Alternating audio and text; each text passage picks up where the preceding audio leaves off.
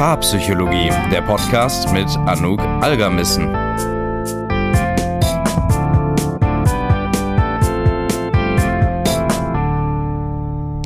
Herzlich willkommen zu einer neuen Paarpsychologie-Podcast-Folge. Du hast es wahrscheinlich schon im Titel gesehen. Heute beschäftigen wir uns mit dem Thema, woher ein geringes Selbstwertgefühl kommt und was man machen kann, um das zu verändern. Denn wahrscheinlich möchtest du, wie die meisten Menschen dort draußen, vielleicht weniger Selbstzweifel haben, ein stärkeres Selbstbewusstsein und eben keine Selbstwertprobleme mehr. Und es kann sein, dass du das immer mal wieder in unterschiedlichen Situationen merkst, wo du denkst, boah, das trifft mich total. Und irgendwie habe ich auf einmal das Gefühl, dass ich mich selbst anzweifle oder sehr stark kritisiere oder dass ich einfach nicht das Selbstbewusstsein, das Selbstvertrauen habe, wie ich es eigentlich bräuchte in solchen Momenten. Das bedeutet, wir müssen dafür natürlich erstmal verstehen, was ist denn die Ursache davon? Was ist die Ursache von einem geringen Selbstwertgefühl? Wir gucken uns das in dieser Folge einmal an und schauen dann eben auch, was man tun kann, um diese Aspekte zu verändern. Am Ende des Podcasts verrate ich dir auch noch, was ich beim Erstellen von dieser Folge gemerkt habe, bezogen auf mein eigenes Selbstwertgefühl. Falls dich das interessiert, hör die Folge auf jeden Fall bis zum Ende. Da gehe ich dann ein bisschen auf diesen persönlichen Fakt ein. Doch schauen wir uns als allererstes erstmal überhaupt mal an, was denn eigentlich unseren Selbstwert bestimmt. Woraus ist das eigentlich gemacht? Was ist das eigentlich? Also, zu unserem Selbstwert gehören all die Dinge, mit denen wir unseren eigenen Wert bestimmen. Und du denkst dir jetzt vielleicht so, ja, ach nee, das sagt ja schon das Wort an sich. Aber der springende Punkt ist, das ist wahnsinnig wichtig. Denn das bedeutet, dass der Selbstwert von Mensch zu Mensch unterschiedlich sein kann. Im Sinne von, wodurch wir unseren Wert als Mensch erleben, kann unterschiedlich sein, je nachdem, wie unsere Werte und unsere Erfahrungen aussehen. Das bedeutet nicht, dass jeder Mensch einen unterschiedlichen Wert hat, sondern das Selbstwertgefühl ist etwas sehr hochsubjektives. Denn ich glaube, wir müssen uns nicht darüber unterhalten, dass der Wert eines Menschen kein objektiv messbarer Gegenstand ist. Wir sind natürlich kein Haus oder Immobilie oder äh, ein Stück Schokolade, das irgendwie jetzt einen Wert hat. Der Wert eines Menschen ist natürlich unantastbar und auch nicht quantifizierbar. Wir haben einen Wert einfach dadurch, dass wir Mensch sind. Das nur mal einfach, möchte ich nochmal loswerden, damit das sozusagen klar wird. Aber wie wir selbst unseren Wert erleben, das kann unterschiedlich sein. Das bedeutet nämlich, dass wenn ich zum Beispiel das Gefühl habe, naja, aber ich erlebe meinen Wert halt nicht als konstant.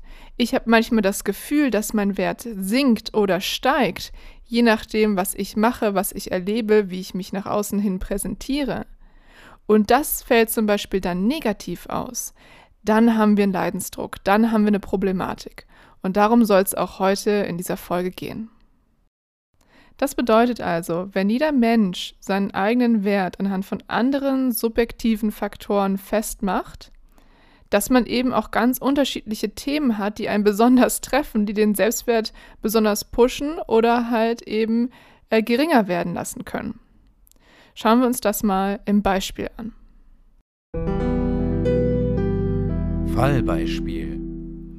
Einer meiner Klienten war zum Beispiel sehr stark leistungsorientiert. Er ist in einer Familie aufgewachsen, wo Liebe und Leistung gleichgesetzt wurde. Was bedeutet das? Naja, du bist nur etwas wert und dann bekommst du auch nur dann Liebe und Zuneigung geschenkt, wenn du auch etwas geleistet hast.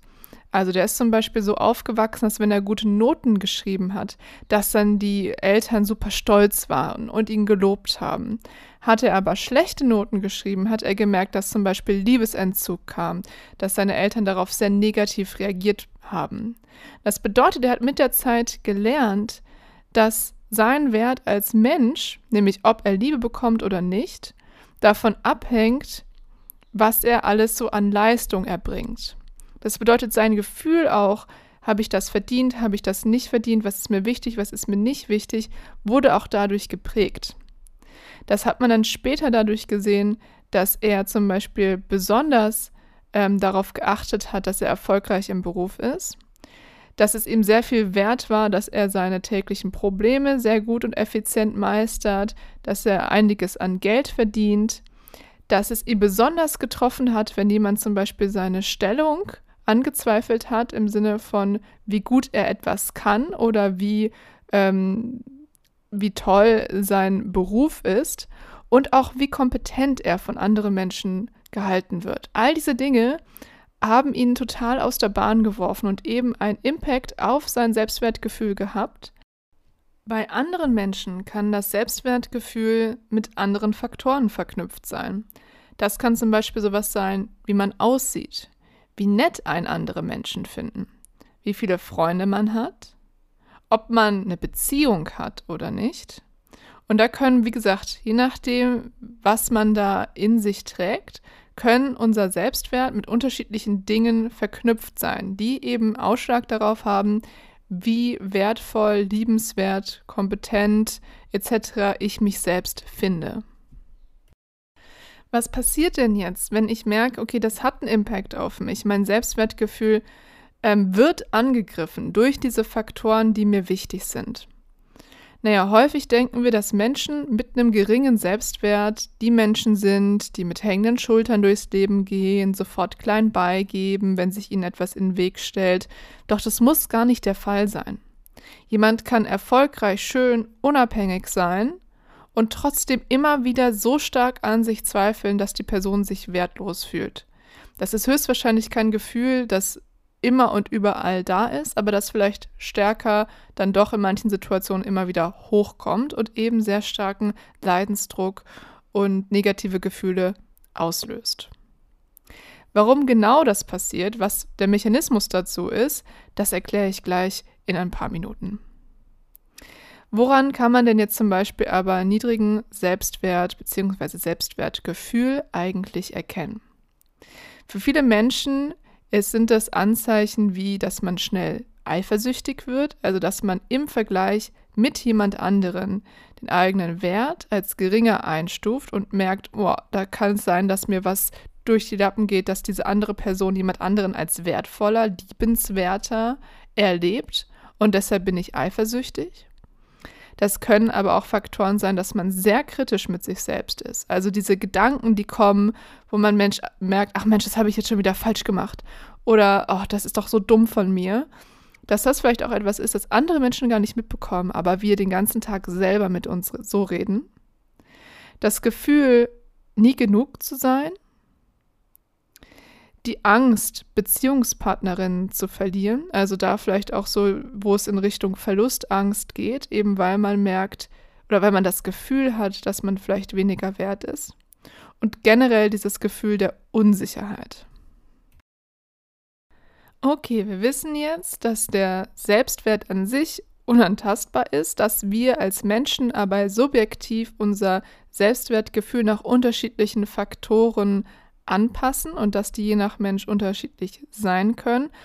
Und wir wissen auch, dass das häufig eben was mit unserer Prägung zu tun hat, beziehungsweise dadurch, wie wir erlebt haben, wertvoll zu sein oder eben nicht. Jetzt möchte ich nochmal ganz konkret darauf eingehen, wie so dieses erste initiale Grundfundament des Selbstwertgefühls eigentlich entsteht. Und da hatte ich das vorhin ja schon mal ein bisschen angesprochen bei dem Fallbeispiel, dass es häufig auch in der Kindheit Wurzeln hat. Wie das genau aussieht und wie uns das in der Gegenwart beeinflussen kann, das schauen wir uns jetzt an. In der Kindheit sind wir natürlich enorm aufnahmefähig für all die Dinge, die von außen kommen. Wir haben keinen Filter, kein, äh, keine Stimme in uns, die sagt, hm, vielleicht ist es aber nicht so toll, dass deine Eltern jetzt zum Beispiel deinen Wert als Mensch mit deinem Leistung, mit deinen Leistungen zusammenbringen, sondern wir nehmen das als Wahrheit auf. Das ist etwas, ähm, das einfach ja sofort und automatisch passiert.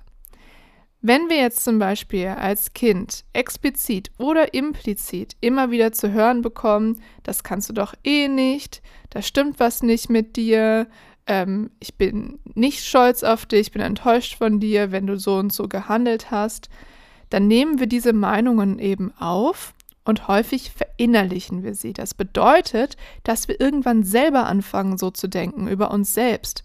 Also, wenn wir zum Beispiel in der Schule vom Sportlehrer gehört haben, dass man unsportlich ist, oder wir haben das zum Beispiel implizit durch die Blicke unserer Mitschülerinnen gesehen, dann kann es gut sein, dass wir irgendwann anfangen zu glauben, dass wir unsportlich sind. Und dass wir dann auch anfangen, uns selbst das zu sagen. Ah ja, das schaffe ich ja eh nicht, ich bin ja unsportlich. Und diese Einschätzung, die können dann eben relativ schnell auch zu einer selbsterfüllenden Prophezeiung werden. Also wenn ich von mir annehme, dass ich zum Beispiel unsportlich bin, dann probiere ich nicht die Sportarten aus, dann finde ich aber vielleicht auch nicht die Sportart, die ich toll finde und werde immer wieder dadurch bestätigt, dass ich dann eben weniger Sport gemacht habe und dass mir Sport dann einfach auch dadurch schwieriger fällt als andere Menschen, dass ich dann merke, ja, ich weiß ja wieso, ich bin ja unsportlich. Das Problem entsteht eben dann, wenn diese Dinge, die wir von uns selbst denken, die wir irgendwann mal erfahren haben, eben eine Auswirkung darauf haben, wie wertvoll, kompetent, liebenswert wir uns selbst empfinden. Also wenn jetzt in dem, um in dem Beispiel zu bleiben, wenn ich zum Beispiel das Gefühl habe, naja, aber ich bin tatsächlich weniger wertvoll oder weniger toll als andere Menschen, weil ich unsportlich bin, dann hat eben genau diese Erfahrung, die wir verinnerlicht haben und zur selbsterfüllenden Prophezeiung vielleicht geworden ist, dann auch einen Einfluss auf unser Selbstwertgefühl.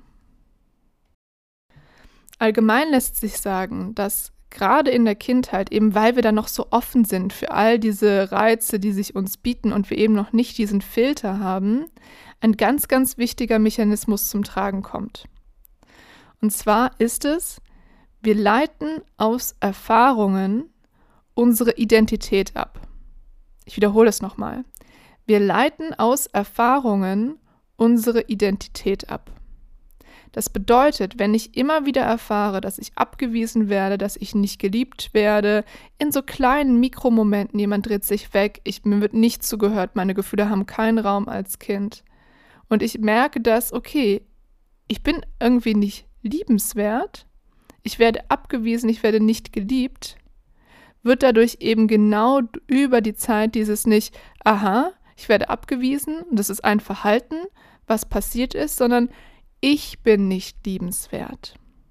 Wir haben aus der Erfahrung, die uns zugestoßen ist, etwas über uns selbst abgeleitet. Das ist etwas, was, wie gesagt, automatisch passiert. Davon können wir uns quasi nicht schützen. Und es kann halt Implikationen für unser Selbstwertgefühl haben.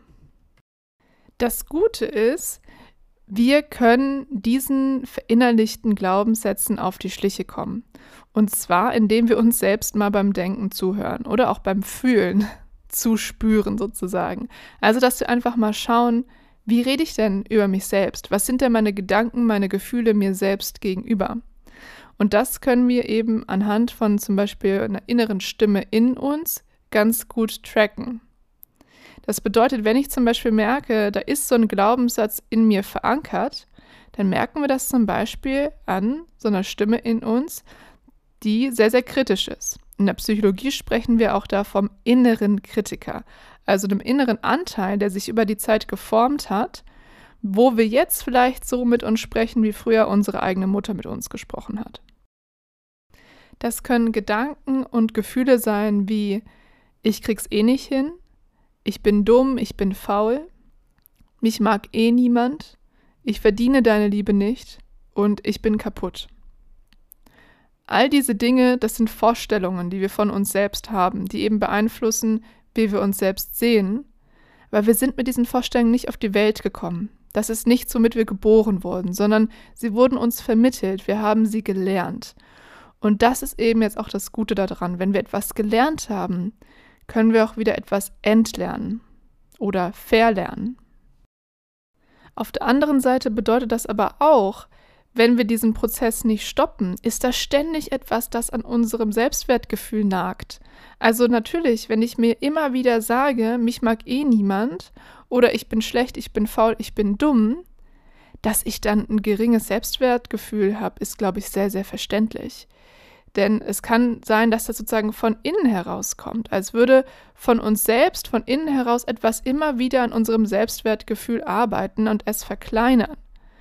Wenn wir diesen Prozess stoppen können, dann hat auch unser positives Selbstwertgefühl erst wieder eine Chance, überhaupt zu wachsen. Wenn wir aber sozusagen alle unsere Erfolge, wo man sieht, wow, das habe ich richtig gut hinbekommen, habe ich mich total kompetent erlebt, sofort wieder zunichte machen oder dieser innere Kritik Kritiker so viel größer ist als unsere Erfolge, naja, dann bleibt unterm Strich halt nicht mehr so wahnsinnig viel übrig, wenn wir nicht so ein Grundvertrauen haben, dass unser Selbstwert eben unantastbar ist und wir am Ende des Tages immer liebenswert sind, immer wundervoll, so wie wir als Mensch sind, egal wie kitschig das jetzt auch klingen mag. Was können wir denn jetzt ganz konkret machen, um unseren Selbstwert aufzubauen? Vielleicht hast du ja schon mal eine von diesen Listen gemacht, ein bisschen im Internet gegoogelt und dann stand da, ja, mach dir einfach eine Liste mit all den tollen Dingen, die du kannst. Und dann hast du das vielleicht gemacht und gemerkt, ja, gut, jetzt habe ich hier eine Liste mit all den positiven Sachen, die ich kann. Ich fühle mich aber immer noch schlecht und ich glaube die Sachen, die da stehen, vielleicht auch nicht so wirklich. Also es kommt irgendwie gar nicht an, dieses positive Gefühl, was ich da einstellen soll, im Sinne von, ah, ich bin so kompetent und ich bin ja doch liebenswert, das kommt irgendwie nicht.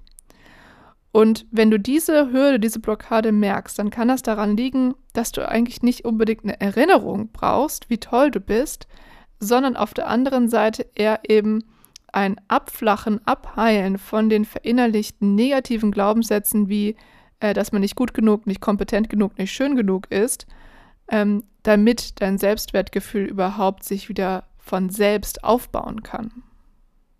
Denn solange wir immer noch in uns innerlich der Überzeugung sind, dass wir trotzdem nicht wertvoll sind, so wie wir sind, weil wir uns immer wieder daran erinnern, dass das nicht der Fall ist und uns auch immer wieder klein machen, ja, dann kann ich mir noch so viele Listen mit positiven Sachen durchlesen, weil das Gefühl kommt, wie gesagt, einfach nicht an.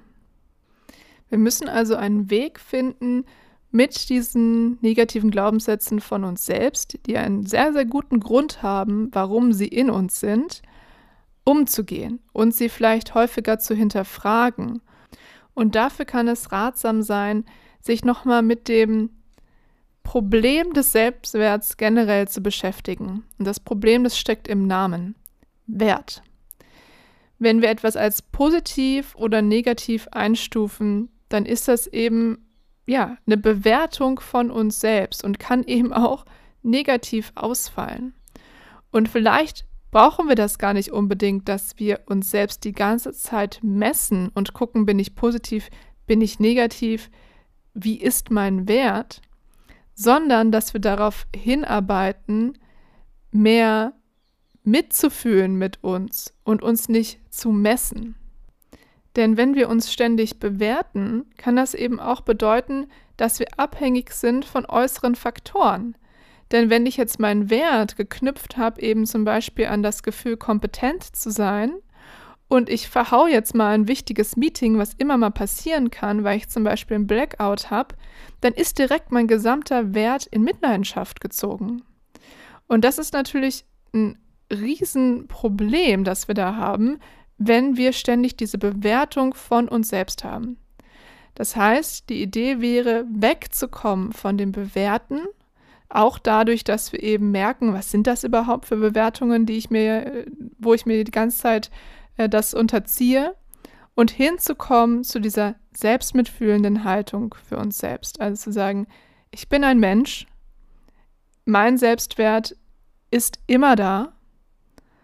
Und jetzt kann ich Dinge machen, die für mich besser sind, die für mich schlechter sind, aber ich werde nicht anfangen, mich zu bewerten und klein zu reden, sondern ich werde versuchen zu verstehen, warum ich so gehandelt habe und was das Wichtige ist, was ich jetzt daraus lernen kann.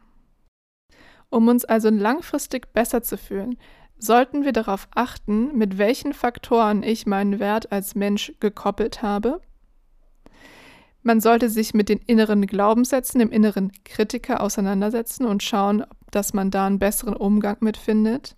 Und das kann zum Beispiel dadurch passieren, dass man eher mitfühlend mit sich selbst ist und eben diese kritische Stimme ein bisschen beruhigt und das kann dann dazu führen, dass wir auch merken, wir setzen uns nicht den ganzen Tag selber unter Druck, sondern das macht Räume frei, wo wir uns auch wirklich wohlfühlen und wertvoll fühlen können.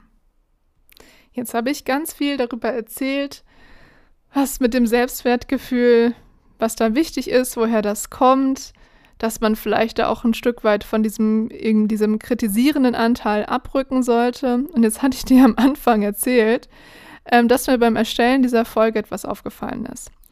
Und zwar, ich ähm, mache mir vorher immer Notizen, bevor ich so eine Folge aufnehme und äh, schreibe das dann in den Google Doc. Und jetzt war das so, dass ich beim Schreiben der Folge bzw. beim Schreiben eines Satzes dreimal hintereinander denselben Fehler gemacht habe. Also ich habe mich einfach vertippt. Und da habe ich gemerkt, dass sofort diese kritisierende Stimme da war, die gesagt hat, Anu, ganz im Ernst, kannst du nicht mal mehr schreiben. Und dann musste ich so schmunzeln, weil den Satz, den ich geschrieben habe, der war, ich kann mir meine Fehler verzeihen. Und genau bei diesem Satz kam auch in mir diese enorm kritische Stimme, wo ich auch gemerkt habe, das ist eine Arbeit, die ich für mich selbst auch machen muss. Natürlich, also ich nehme mich da auf keinen Fall aus und ich glaube, viele von uns kennen das, dass wir uns selbst halt sehr häufig runtermachen. Auch in schon so winzig kleinen Momenten, wie dass man sich einfach zwei, dreimal vertippt hat. Das nur nochmal so als Gedankenanstoß, dass man in solchen kleinen Momenten eben auch anfangen kann, diese Dinge, die wir hier be besprechen, auch zu implementieren und einfach auszuprobieren. Wenn du noch Fragen zu dieser Folge hast oder Anregungen, dann schreib mir immer sehr gerne auf meinem Instagram-Kanal @paarpsychologie. Wenn du heute was gelernt hast und die Folge gut fandst, dann würde ich mich wahnsinnig über eine Bewertung bei Spotify oder iTunes freuen. Und vielleicht kannst du diese Folge ja auch noch an jemanden weiterschicken, der auch davon profitieren würde. Ich wünsche noch einen wunderschönen Tag und wir hören uns in der nächsten Podcast-Folge.